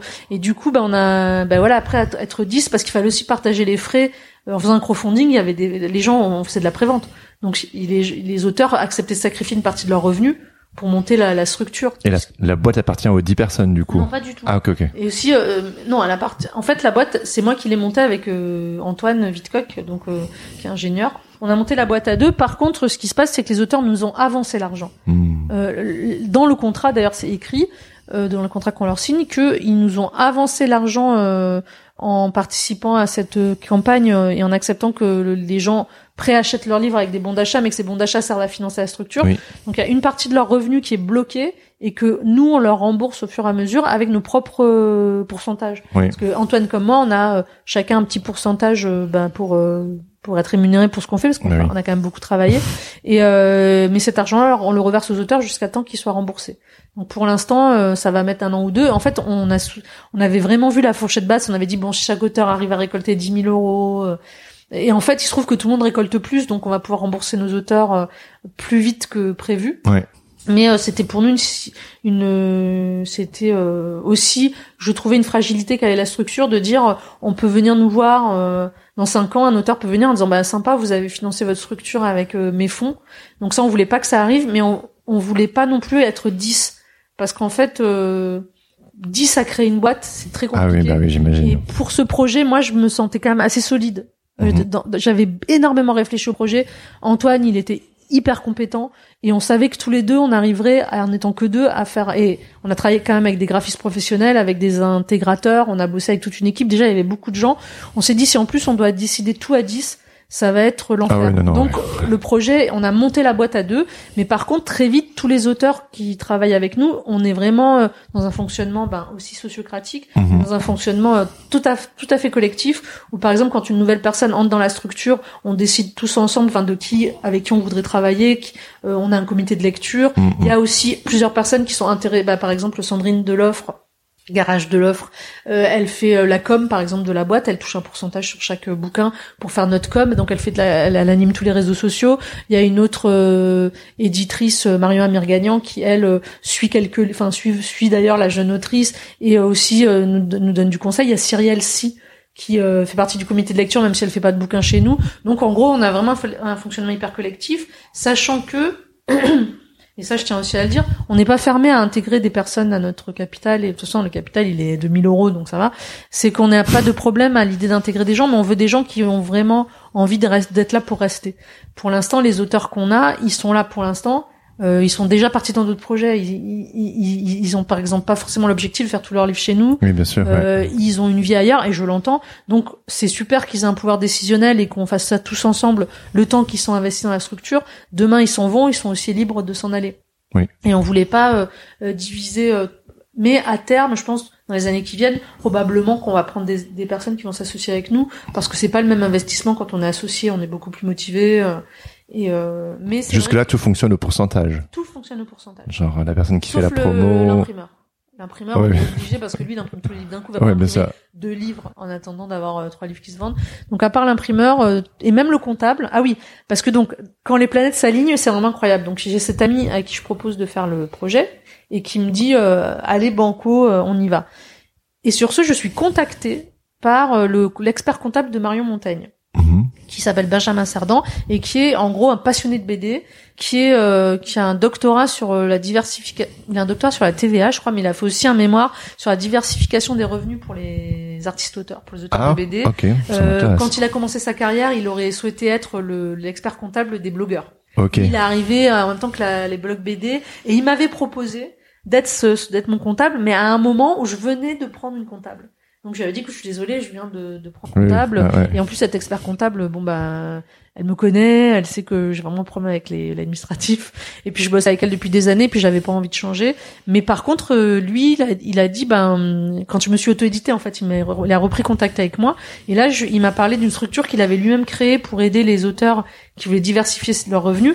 Parce que pour la petite histoire, jusqu'à il y a quelques, jusqu'à peut-être il y a un peu moins d'un an ou un an, l'auteur euh, qui s'auto-éditait devenait éditeur. Et donc ça lui faisait des problèmes au niveau de la de la ah oui. de, de, de, la déclaration de ses revenus, ça lui faisait des frais supplémentaires. Et donc en fait, euh, euh, Benjamin Cerdan avait créé une structure qui permettait de faire comme une espèce de faux éditeur, pas, pas un faux éditeur, c'est une structure qui prenait l'argent des auteurs et qui leur redistribuait en droit d'auteur, en gros presque comme une société de portage. Mais euh, c'était un système pour permettre à l'auteur d'avoir sa compte à gérer et de lui être payé qu'en droit d'auteur et du coup de pas changer de statut. Sauf qu'entre temps, bah, cette loi a changé. Maintenant, si on s'auto-édite, on reste édite, on reste auteur, on, on devient pas éditeur. Ok. Mais il était quand même très motivé par des nouvelles expériences et quand on lui a parlé de notre projet, il a dit ah mais moi Banco, je vous suis. Et d'ailleurs, moi, je lui avais dit, mais est-ce que tu veux t'associer au projet? Il a dit, je peux pas être votre comptable et en même temps votre associé.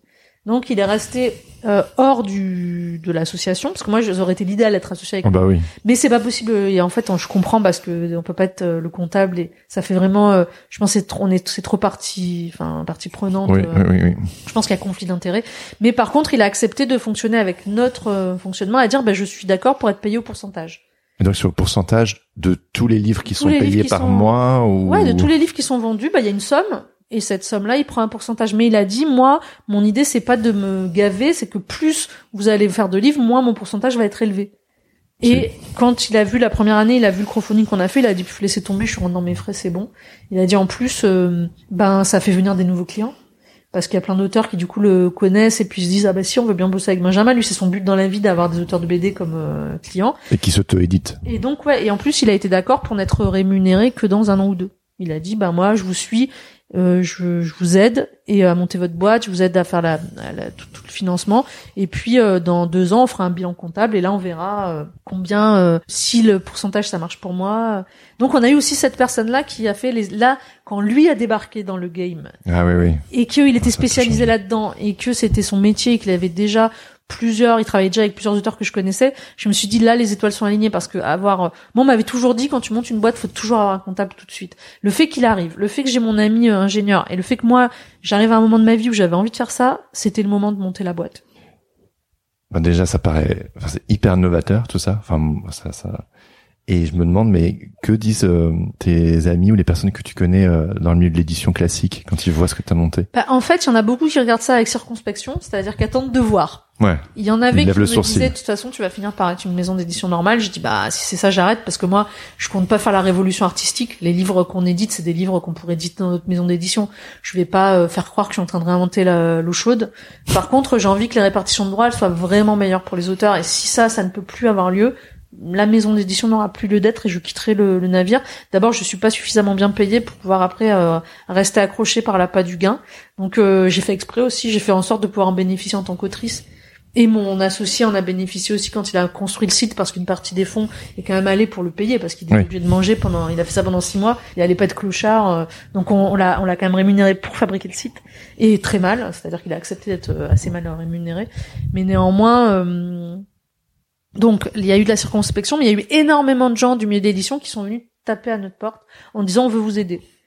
On a Donc envie. c'est qu'ils ont conscience de ce qui déconne un peu. Oui, parce qu'on a beaucoup d'éditeurs. Alors, je parle pas des euh, des têtes. Je parle pas des. Je parle des éditeurs dans des grosses maisons d'édition. En fait, il y a plein d'éditeurs. Il y a pas que euh, Jacques Léna, ou Oui, il y a oui. pas que Guy Delcourt, ou il y a pas que euh, Flammarion. euh, Enfin, il y a pas, il y a pas que Charles Gallimard. Il y a, il y a des éditeurs euh, en dessous. Et euh, il y a certes, il y en a qui sont venus nous voir en disant mais moi j'ai envie de participer à votre projet. Je trouve que il est, il est hyper porte. Enfin, en fait, il y a plein de gens qui ont cru à ce projet. Il est, en fait, si on réfléchit, il est pas, c'est bête comme chou. J'ai pas inventé le crowdfunding. Le crowdfunding, euh, ça existe depuis, Oui. depuis hyper longtemps. T'as assemblé plein de C'était le fait de le rendre-. En fait, c'était d'en faire quelque chose de collectif qui était nouveau. Mais il y a rien qui a été inventé. D'abord, faire un livre. J'ai pas inventé comment faire un livre. hein. Ah J'aurais aimé, mais c'est pas le cas. Euh, monter une maison d'édition, bon, ben, je suis pas allée inventer l'eau chaude. Hmm. Euh, le crowdfunding, ça existait déjà. Mais c'est vrai que là où il fallait le faire, et là où j'étais dans un moment de ma vie où j'avais la disponibilité de le faire, c'était de se dire, bah, je vais prendre des mois et des mois de ma vie et je vais construire un projet collectif euh, Bah, tous autour les- de cette euh, de cette de cette possibilité qu'offrent Oui. les réseaux sociaux, Oui, exactement. Oui. Internet et le, le financement Tous les participatif. outils sont arrivés à maturation pour que tu puisses les aligner pour faire quelque chose de cohérent. et les compétences des auteurs, parce qu'aujourd'hui on a des auteurs à qui on a demandé d'être beaucoup plus polyvalents qu'ils ne l'étaient il y a 30 ans. Ah oui, oui, oui. Et donc, qui sont capables aussi d'être dans, dans une certaine autonomie qu'ils n'avaient pas. Il y a 30 ans, l'auteur, il faisait son dessin, il l'envoyait à l'imprimeur, l'imprimeur, enfin, il l'envoyait à l'éditeur, l'éditeur, il corrigeait les fautes d'orthographe, il scannait, il nettoyait, il faisait tout. L'auteur, il avait juste, il faisait ses planches. Aujourd'hui, l'auteur, on lui demande de tout nettoyer, de, de faire les couleurs, de, de livrer des, des dossiers qui sont quasiment imprimables. Donc, en fait, l'auteur, il fait, il- et de faire sa promo sur ses réseaux sociaux. Ah mais oui, mais c'est un boulot Alors, il y a des auteurs qui le font pas, hein, qui ont pas forcément beaucoup de promos sur les réseaux, mais globalement, la jeune génération, ils sont, ils, ils le savent. Oui, et puis Et donc-. Pourquoi payer des gens pour faire le travail que fait déjà l'auteur Moi, j'ai pris le parti de dire, bah, ce que fait l'auteur, il doit être payé pour le faire. Donc, euh, euh, voilà. Donc, c'est, c'est l'argent, il est, pour moi, il est juste euh, redistribué aux personnes qui, qui font vraiment le, le travail. Après, on- on- le nerf de la gare, c'est le stock et la distribution. Pour l'instant, on a une solution. L'idée aussi, c'est que euh, à aucun moment donné, euh, moi j'ai voulu, par exemple, me couper des libraires parce que aussi l'écueil, c'était de dire ah oui, en gros, vous voulez plus. Alors il y a eu ah vous voulez plus d'éditeurs. Ouais, ouais. Ah vous voulez plus de. C'est la branche sur laquelle on est, quoi. Bah non, mais c'est dire ah oui, en gros, vous voulez faire vos livres euh, sans Dans votre coin, et sans, ouais, ouais. et sans, et sans, euh, libraire. Euh, tout s'est avéré faux. C'est-à-dire que d'abord, on a des éditeurs dans notre maison d'édition ou des DA Ouais. ou rien si vraiment on a un auteur voilà comme euh, qui euh, moi par exemple j'ai pas de DA et j'ai pas d'éditeur mais parce que mon projet je l'ai réfléchi depuis son milliard d'années j'estime qu'il se tient quoi Euh, demain je fais un autre projet je prendrai un éditeur hein, j'aurais aucun moi je il y a des projets pour lesquels j'aurais pas pu euh, réussir si j'avais eu un éditeur avec Mmh, moi. Je mmh, mmh. donc l'éditeur pour moi et puis il y a des auteurs à qui sans l'imposer on leur conseille forcément. On leur dit écoute là est-ce que tu veux bosser avec un éditeur? Parce qu'on sent qu'ils auront besoin d'être accompagnés. Et le libraire, c'est la même chose, c'est-à-dire que oui, on arrive dans un premier temps à financer nos livres sans, sans libraire puisque on le fait par crowdfunding, mais le libraire, c'est le deuxième souffle du livre. Bien Le sûr. libraire, c'est lui qui va défendre le bouquin au quotidien pendant toute l'année. Donc moi, je suis pas pour mettre notre livre partout, nos livres partout, parce que d'abord, il y a des, des, des libraires qui n'en voudront pas, et puis on a un système de vente ferme, on a quand même un système de fonctionnement qui ne plaît pas à tous les libraires, mais néanmoins, on- moi, je me bats, et je continuerai de me battre pour que nos livres soient en librairie comme euh, mon livre Une année exemplaire l'est. Mhm. Parce que mon livre, ça fait six mois que si aujourd'hui je paye mon loyer et je mange, c'est grâce au libraire. Les, les, les particuliers, ils l'ont beaucoup acheté au début. Mhm. J'ai encore des particuliers qui achètent mon livre, mais euh, soyons tout à fait lucides. Si vous regardez ma- ma- mes relevés bancaires, je vis grâce au libraire. Oui, oui, oui. Non seulement euh, j'ai envie de bosser avec les libraires, mais en plus les libraires ils sont indispensables pour que le livre euh, puisse exister en dehors du crowdfunding. Après, ça veut pas dire que l'auteur ne peut pas déjà manger et être euh, et s'habiller convenablement avec le crowdfunding, mais ça veut dire que si vraiment il veut que son livre ait, une- ait la vie qu'il mérite, Mhm. il faut compter sur les sur les talents euh, des libraires qui purée qui sont au front tout le temps. Mais c'est pas tous les libraires et c'est pas tous les livres qui pourront bénéficier de ça. Mais euh, mais donc nous on est en train de créer aussi dans notre maison d'édition une interface libraire pour permettre aux libraires de commander Ah, des c'est livres chez nous Ouais. euh, en toute simplicité on va dire. Euh, L'idée c'est que le libraire une fois qu'il a son compte chez nous, ben il fait son marché, il est même pas il a il est débité euh, trois mois plus tard. C'est de la vente ferme, mais il est pas débité tout de suite, parce que c'est un peu le problème du libraire, c'est d'avancer la trésorerie. l'argent, ouais, ouais. Donc nous, on propose au libraire de pas avancer la trésorerie. Il a un pourcentage qui est pas très très haut puisqu'il a 35% de remise, qui est un peu moins que ce qu'il peut avoir chez d'autres éditeurs. Mais enfin, on n'est pas Delcourt. Mhm. On n'a pas notre propre réseau de distribution qui nous permet de générer de l'argent juste en transportant nos livres. Mhm. Et puis, par contre, on offre les frais de port à partir d'une certain, certain nombre- d'un certain nombre d'albums achetés par le libraire, ce qui fait que quand notre catalogue va s'agrandir, pour le libraire, ce sera pas une grosse prise de risque que de commander, mettons, cinq livres de la nouveauté ou 10 livres, et puis euh, un livre de chaque, et d'avoir des frais de port offerts. Donc, eh, on, est aussi dans une boucle comme ça, et on a beaucoup de libraires, bon, il y en a quelques libraires, ils n'étaient pas très contents du système, Ok. mais on a beaucoup de libraires qui nous soutiennent à fond. En tout cas pour mon livre auto-édité, et donc je pense pour les livres qui vont arriver, euh, notre fonctionnement, disons qu'il demande à, à- à- au libraire de prendre un risque un peu, un peu plus important dans le Mhm. sens où il peut pas nous faire de retour si son livre se vend pas. Ouais. Donc il va être obligé de le vendre. Mais après, il est pas obligé d'ach- d'acheter des quantités de livres folles euh, non plus. Donc on va miser sur moins de librairies, mais des librairies qui euh, euh, vont acheter les livres d'auteurs qu'ils aiment vraiment, qu'ils ont envie de défendre. Donc on évite aussi un autre écueil de la BD d'aujourd'hui, c'est la surproduction. Mhm. Et c'est euh, la mise au pilon, et c'est euh, ces, ces librairies qui prennent 50 bouquins, qui en renvoient 30, euh, ces stocks dont on sait pas où ils sont, et puis surtout cette... euh, nous, on évite vraiment la surproduction. On on, on, on- on n'imprime pas des grosses quantités et on réimprime au besoin, mais euh, on est aussi dans cette envie de pas être obligé de, de mettre un bouquin au pilon et aussi de savoir que quand il est commandé par un libraire, il va être vendu. Mhm. Il va pas servir de cale-porte euh, ou il va pas être dans un coin prendre la poussière euh, jusqu'au jour où le libraire va en avoir marre, il va le renvoyer. euh. Donc euh, voilà, c'est une autre économie, mais on peut se le permettre parce que l'auteur fait quand même une grosse partie de bénéfices au moment du financement participatif. Donc le libraire, c'est un partenaire, mais on n'est plus dans la même euh, dans le même euh, dans la même dépendance au libraire qu'on ne l'est chez un éditeur classique, ce qui fait que on peut travailler main dans la main avec les libraires qui sont vraiment motivés pour bosser avec nous, mais c'est pas un drame si des libraires nous disent bah non, en fait votre système il nous plaît pas Oui, oui, bah oui. et on bah, veut pas vous tout. suivre et on dira bah c'est pas grave voilà mais on va par contre ben, je fais un gros truc dessus parce que pour moi c'est ultra important ce truc là et d'ailleurs, ce serait important que ce soit dans le podcast Ah parce bah que oui. parce que parce que je vois trop euh, aussi la tentation de dire euh, ah ben on se te enfin on, on- fait du crowdfunding en fait on on on n'a plus rien à foutre de tous les autres ce qui est absolument Oui, c'est pas, pas le cas, oui. moi c'est c'est l'équilibre des rapports de force qui est important pour moi. C'est pas de dire euh, que une un, morceau de la chaîne du livre n'est pas nécessaire. Il se trouve que ma sœur fait distributeur, mais néanmoins il y a un distributeur. il se trouve que c'est ma sœur, mais il y en a un. On n'est pas en train de dire qu'on en a plus besoin. Et c'est pareil pour les éditeurs. On a des accompagnateurs éditoriaux, on les appelle comme ça, on les appelle pas éditeurs, on les appelle accompagnateurs éditoriaux, qui sont présents et des DA pour certains livres. On n'est pas. Moi, je pense que tout le monde est important. Simplement, faut voir.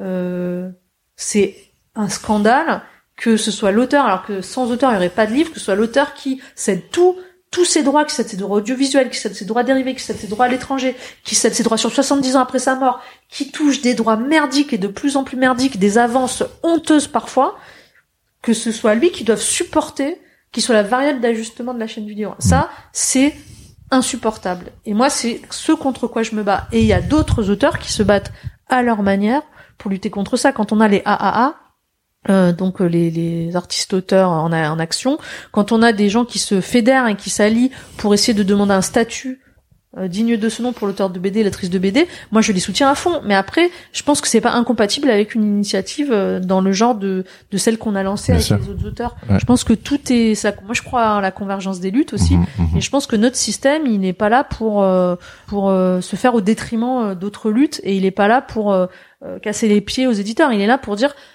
vous nous dites qu'il n'y a pas de solution, bah regardez, on propose un autre système euh, et on espère qu'il va marcher, oui, parce qu'on espère que demain notre auteur de BD ne sera pas obligé de faire un milliard d'interventions en milieu scolaire, il sera pas obligé de faire un autre travail en plus euh, de son boulot de BD qui pourtant est un boulot à plein temps parce que la mhm. bande dessinée c'est euh, quelque part une vocation de moine copiste mhm. parce que c'est un métier quand même très exigeant et qui demande énormément d'investissement personnel et qui est un métier qui est pas évident mhm. à, à, mener de bout en bout et qui est très gratifiant, mais qui est un métier euh, un métier qui, qui, mérite le nom de métier, quoi, qui, qui prend tout du temps, qui prend du stress. On n'est pas salarié, donc on a toujours l'angoisse du lendemain. Et moi, je trouve que ces gens-là, c'est normal qu'ils puissent se consacrer qu'à leur boulot, quoi, et que euh, ils aient pas à avoir euh, une angoisse de comment ils vont payer leur loyer. Alors là même que il y a des gens qui sabrent le champagne en fin d'année parce que la, la maison d'édition a fait 15% de bénéfices en plus, quoi et euh, malgré le Covid. Donc moi je ça et que ça ruisselle pas et le ruissellement ça ruisselle toujours vers le haut. Les il y a une les lois de la physique ça s'applique pas pour. Mmh. Je suis désolée, ça, ça, le ruissellement ça s'applique pas pour les riches. Mmh. Le, le, ruissellement ça va toujours de bas en haut. Hein. Moi je l'ai jamais vu euh, redescendre euh, sur les travailleurs et, et là. ce que tu essaies de rééquilibrer. Bah, là dans le, je prétends pas qu'on va y arriver. Enfin, j'espère et, et j'y crois, sinon je ne sais pas. Bah oui. Et je prétends pas dire qu'on va changer la face du monde, mais moi là, pour l'instant, il n'y a pas euh, d'actionnaire dans notre boîte et personne se fait plein de sous euh, sur le dos des autres, quoi. Personne. Tout l'argent, il est redistribué aux gens qui en ont besoin, aux gens qui travaillent et euh, j'espère de manière représentative de leur investissement. Et d'ailleurs, dans un an, on va euh, faire un bilan et c'est écrit aussi dans la charte qu'on signe. Mhm. Euh, chaque année, euh, le, le, la répartition de droits doit être euh, requestionnée, donc on, on, fera un bilan, on dira ben voilà, voilà ce qui a marché, voilà, ce qui a marché, voilà tel tel graphiste il a touché tel pourcentage et il a gagné ça, c'était pas suffisant pour lui, donc va falloir rééquilibrer. et en fait, on a demandé à tout le monde d'avoir cette patience là, de d'accepter qu'on qu'on cherche donc il peut y avoir des bonnes surprises, il peut y avoir des surprises moins bonnes, mais que que surtout personne ne ressorte de l'expérience en disant je me suis bien fait avoir quoi. Mm. Ça ce serait pour moi une, un, un échec. Donc j'ai dit à tout le monde euh, les gars euh, c'est à la fin de l'année, vous avez pas assez gagné. Euh. Je parle beaucoup des graphistes parce que ça, c'est eux qui ils touchent pas un très gros pourcentage et et ça marche. ils pourront toucher assez à la condition que le livre fonctionne. Donc moi, je suis la première à dire, mais si l'auteur doit encore céder 2% ou 3% de ce qu'il gagne pour que euh, une, autre, tierce partie gagne plus, on le fera. Oui, bien sûr. L'idée, c'est qu'on soit vraiment tous bien à la fin. Quoi. Mm, mm. Voilà. J'ai vraiment l'impression, euh, en t'écoutant, que vous, vous, ouvrez un nouveau chemin avec cette initiative. Et j'ai l'impression, vu l'énergie, la passion et tout ce qui est dégagé, ben ça va sûrement faire des petits. Il y a peut-être d'autres euh, bah, initiatives, euh, euh, des personnes qui vont être inspirées. Ouais, bah alors nous, notre idée hein, à terme, c'est de créer des labels, c'est-à-dire que nous, on, on l'a pas encore communiqué à 100% dessus parce qu'on vient à peine d'exister. On a quand même que quelques, là, on, sort quand même notre premier livre là. mais nous, notre idée, c'est de dupliquer le modèle, c'est-à-dire que si demain un groupe de gens motivés a envie de monter sa maison d'édition Mhm. et n'a pas l'argent pour le faire parce que ça coûte cher de monter une maison d'édition et a envie de fonctionner sur notre modèle économique, nous, on est open pour créer, pour dupliquer notre modèle. C'est-à-dire qu'en gros, euh, ce sera le même Ce fonctionnement. serait trop bien. Bah oui, en fait, c'est qu'un un, un groupe de gens qui ont envie de monter une structure éditoriale, ils peuvent venir nous voir, on leur euh, file tous les outils comme les nôtres, ils changent juste, euh, le- ils auront une URL qui seront la leur, ils changeront toute leur interface, mais par contre, c'est économiquement, ça reste nous. C'est-à-dire que l'argent transite par nous et les répartitions de droits se font sur notre modèle économique. Mais les personnes pourront avoir, je sais pas, si t'as envie de créer une maison d'édition qui s'appelle Petit Choupinou, euh, qui parle de je sais pas quoi et euh, de bosser, ben tu peux le faire chez nous. Tu crées ta boîte, simplement, euh, ça fonctionne par financement participatif et surtout, surtout, surtout, surtout, on fait les mêmes répartitions de droits. Et donc, ça veut dire que la personne qui crée sa maison d'édition n'a pas de dépenses à faire en fait. Elle doit juste trouver euh, une équipe euh, des auteurs motivés et euh, et trouver des gens qui euh, pourront avoir une base de lecteurs suffisante pour faire le crowdfunding. Parce que ça, c'est aussi euh, une exigence du, du projet, c'est que les si tu fais un crowdfunding mais qu'il y a 200 personnes, 100 personnes qui achètent ton livre, ça marchera pas. Non, bien sûr. Donc euh, Et ça marche maintenant parce que t'as 20 ans de carrière et tout le réseau que tu as et parce que t'es bien entouré aussi. Ouais, mais après, euh, si on continue. Ou pas que. Oui, bien sûr. Non, mais tout participe. Mais après, il y a des jeunes auteurs là qui vont rentrer dans la boucle euh, et qui ont réussi à faire des beaux crowdfunding. Ah oui, Enfin, oui, je oui. parle de Aurélien Ouais, Fernandez, par sûr. exemple. Ouais. Il est, c'est un jeune auteur encore. Il a fait deux trois livres euh, chez Lapin. Il a et, et au final, euh, il a fait un beau crowdfunding chez nous. Donc euh, là, on va avoir donc euh, Caro qui débute, qui va faire son, alors, elle, elle, c'est vraiment une tête brûlée, elle va faire son premier livre chez nous. Donc on, on lance aussi des jeunes. Mais mais c'est vrai que moi, j'aurais pas pu avoir. euh, je pense que j'aurais pas pu monter cette boîte sans toute l'expérience que j'ai parce Ouais. que si ben il y a une légitimité Aujourd'hui, j'arrive à un âge où j'ai une légitimité dans la profession qui fait que, bah, si je propose à Charles Berberian de faire le fou avec moi et de venir faire un projet avec moi, il va dire oui. Oui. Je serais rien à 22 ans, 25 Oui, ans. oui. Peut-être que tout le monde m'aurait ri. D'ailleurs, j'avais essayé, mais j'étais moi-même pas du tout crédible. Mhm. Puis c'était pas le moment. Il y a des moments aussi pour lancer les projets. Je pense que là, c'est le moment où tout le monde en a marre de mal gagner sa vie dans la bande dessinée. Tout le monde lorgne du côté de l'auto-édition et du crowdfunding. Et donc c'était le moment d'arriver en disant, bah regardez, on a notre propre, plate- Oui. propre plateforme. Venez chez nous. euh. Et là donc on a notre programme est fait pour l'année 2021. On a le début 2022 qui est fait aussi. Après il va falloir ben euh, ouais confirmer le le, le, le tir quoi. C'est-à-dire euh, euh, Affiner, trouver- bah, corriger. et puis et puis que les gens qui ont fait un livre chez nous et, et peut-être aussi envie d'en refaire un deuxième et puis que euh, on trouve aussi d'autres gens qui seront intéressés pour euh, pour l'expér- par l'expérience. Et donc on va on- voilà on a, là on a 11 auteurs il faudrait qu'on ait encore euh, 11 auteurs l'année prochaine ou 20 auteurs pour pouvoir euh, bon moi de toute façon j'ai fait un, je fais un livre j'en referai un autre l'année Oui. prochaine Ouais. moi je me suis j'ai signé là Ouais, ouais, ouais. mais l'idée, c'est aussi que, mais on va faire, on fait marcher le bouche à oreille. Et on a aujourd'hui, je pense, pas mal de jeunes auteurs qui commencent à se dire, ah oui, mais en fait, peut-être on ferait mieux de proposer notre projet euh, à exemplaire la prochaine fois, euh, plutôt Oui. qu'un éditeur qui nous donne 1000 euros d'avance. C'est ça. Après, on prend pas tout le monde. Heureusement, on a un comité de lecture et on- moi, je décide pas toute seule, mais euh, mais l'idée, c'est aussi de protéger les jeunes auteurs de ces espèces d'arnaques dont ils sont victimes en sortant de l'école, parce que c'est des gens, parfois, ils ont vraiment des grosses communautés et puis ils se retrouvent dans des à signer des bouquins avec des droits assez bas, des avances mais ridicules, 800 euros, 1000 euros d'avance, c'est rien quoi. Ouais, c'est clair. Et ils boulot. acceptent parce qu'ils sont tellement heureux que quelqu'un les édite. Et je me Mhm. dis, purée, ils seraient tellement mieux chez nous. Euh, Ils toucheraient au moins 8 ou 10 000 euros. Déjà, ils toucheraient, euh, rien que pour le crowdfunding, ils toucheraient peut-être euh, au moins 5 ou 6 fois plus que ce qu'ils toucheraient c'est un éditeur normal pour un premier livre. Et puis, euh, ils, leur comité, ils pourraient vraiment euh, actionner leur, comité, leur euh, communauté de lecteurs. Donc voilà, il y a aussi qu'on veut... C'est aussi pour ça qu'on veut lancer aussi des jeunes, parce que c'est aussi quand on est jeune qu'on se fait euh, bananer, quoi. Oui, oui, oui. Voilà. Merveilleux. Est-ce Ah. que, est-ce que tu auras un petit mot de la fin? Ben non, non. Bah, j'ai le mot de la fin. Bah merci de m'avoir euh, invité. Et puis euh, bah voilà, j'espère que Ah, ça va donner la banane à tout le monde, là. Je le sais. La ça- patate, là, ça- les, ça les va. gens vont la voir, là. Ils vont ressortir de là. bah, j'espère que le projet va marcher. Il marche déjà, donc euh, on est déjà dans quelque chose qui est.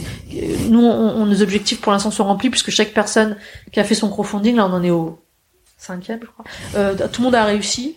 Euh, Tout le monde a des beaux crowdfunding, tout le monde va pouvoir euh, monter son livre. On a on a réussi à trouver des équipes super euh, euh, capables et super performantes pour chaque auteur. Chaque auteur est content de ce qu'il a fait.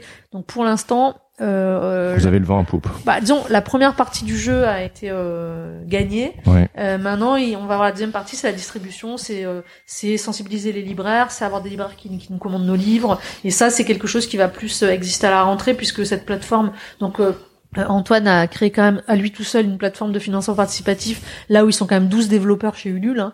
Nous, on est lui, il est tout seul. Mmh. Donc euh, bah, tout prend un peu plus de temps. Donc, euh, mais cette plateforme, j'espère bien qu'elle sera euh, fonctionnelle à la rentrée et euh, de toute façon que, que euh, des libraires vont euh, vont commander nos nos livres. Là, on- de toute façon, on a que deux sorties en, en juillet et puis après, bah, à la rentrée, on va en avoir quelques-unes.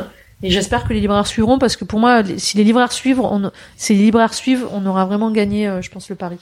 Voilà. Bon, bah, c'est tout ce qu'on te souhaite. Moi aussi. Allez, merci beaucoup Lisa, c'était merveilleux. Merci. Merci. C'était ma discussion avec Lisa Mandel enregistrée à Marseille avec son chat. Merci Lisa pour ton temps, c'était top de découvrir tout ça. Si cet épisode vous a plu, n'hésitez pas à le lui dire en la suivant sur les réseaux sociaux et en lisant ses bandes dessinées, que ce soit sur Instagram ou en livre, Lisa n'est pas avare en contenu. Donc vous aurez largement de quoi vous régaler. Vous pouvez également suivre les éditions exemplaires sur Instagram ou visiter leur site officiel. Et puis, si vous êtes charmé par tout ça, pourquoi ne pas soutenir un projet de votre choix via les différents financements participatifs proposés? Pour sûr, voilà un modèle économique qui en inspirera plus d'un. Et maintenant, il est temps d'écouter le témoignage de Crocuit qui aimerait vous dire deux mots au sujet du Patate Club. Salut, c'est Crocuit. Je suis illustrateur et je fais partie du Patate Club. Je soutiens financièrement Jérémy sur Patreon parce que j'adore son podcast et que je souhaite le voir continuer. De plus, être membre du Patate Club me permet de profiter pleinement du Discord avec des gens au poil qui m'offrent un vrai support dans ma vie d'illustrateur, mais aussi de figurer sur le site du collectif Patate. Les participations débutent à 2 euros par épisode et cela vous donne accès aux enregistrements en avant-première, sans oublier le Patate Club Podcast, un podcast bimensuel et exclusivement accessible pour les Patreons, enregistré en duo avec Laurent Bazar, avec débrief du dernier épisode de Sens Créatif et des sujets abordés sur le Discord, plus les coulisses du podcast. Pour en savoir plus, rendez-vous sur patreon.com slash senscreatifpodcast. Sens Créatif, c'est aussi une communauté bienveillante de créatifs qui s'encouragent, s'inspirent et échangent les uns avec les autres, notamment sur la plateforme Discord. Le Discord, c'est un peu comme un atelier rempli de créatifs, toujours là pour s'entraider et partager. Pour rejoindre le Patate Club ou le Discord, retrouvez les liens dans les notes de cet épisode. Si cette interview vous a plu, n'hésitez pas à en parler à vos amis, à mettre un commentaire ainsi que quelques étoiles sur Apple Podcast. C'est le meilleur moyen de faire connaître Sens Créatif. Pour ne plus jamais louper un épisode, pensez également à vous abonner sur vos applications de podcast, à me suivre sur les réseaux sociaux ou à rejoindre ma newsletter. Vous trouverez toutes les infos ainsi que les notes de chaque épisode sur senscreatif.fr. Je termine en remerciant mon ami Adrien Guy pour l'habillage sonore de ce podcast. Allez tous jeter un œil sur ses réseaux sociaux at Adrien Guy Musique ou écouter ses morceaux sur sa page SoundCloud. Sur ce, je vous donne rendez-vous dans deux semaines pour un nouvel épisode. En attendant, bonne reprise et surtout, des crêpes. Ciao ciao.